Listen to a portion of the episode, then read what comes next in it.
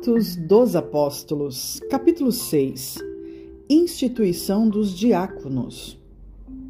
Ora, naqueles dias, crescendo o número dos discípulos, houve uma murmuração dos gregos contra os hebreus, porque as suas viúvas eram desprezadas no ministério cotidiano.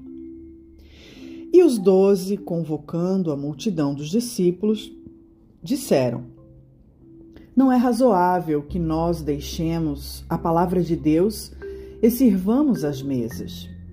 Escolhei, pois, irmãos, dentre vós, sete homens de boa reputação, cheios do Espírito Santo e de sabedoria, aos quais constituamos sobre esta necessidade.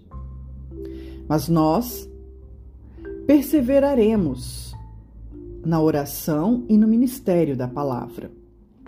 E este parecer contentou a toda a multidão.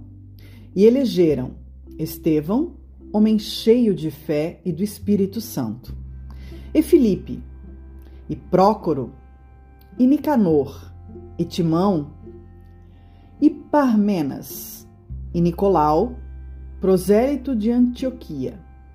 E os apresentaram ante os apóstolos. E estes, orando, lhes impuseram as mãos. E crescia a palavra de Deus, e em Jerusalém se multiplicava muito o número dos discípulos, e grande parte dos sacerdotes obedecia à fé. Estevão perante o sinédrio. E Estevão, cheio de fé e de poder, fazia prodígios e grandes sinais entre o povo. E levantaram-se alguns que eram da sinagoga chamada dos libertinos, e dos sirineus e dos alexandrinos e dos que eram da Cilícia e da Ásia e disputavam com Estevão. E não podiam resistir à sabedoria e ao espírito com que falava.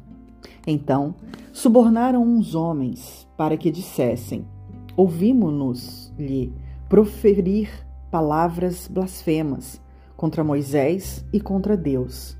E excitaram o povo, os anciãos e os escribas, e, investindo contra ele, o arrebataram e o levaram ao conselho. E apresentaram falsas testemunhas que diziam: Este homem não cessa de proferir palavras blasfemas contra este santo lugar e a lei. Porque nós lhe ouvimos dizer que esse Jesus Nazareno há de destruir este lugar e mudar os costumes que Moisés nos deu. Então todos os que estavam assentados no conselho, fixando os olhos nele, viram o seu rosto como o rosto de um anjo.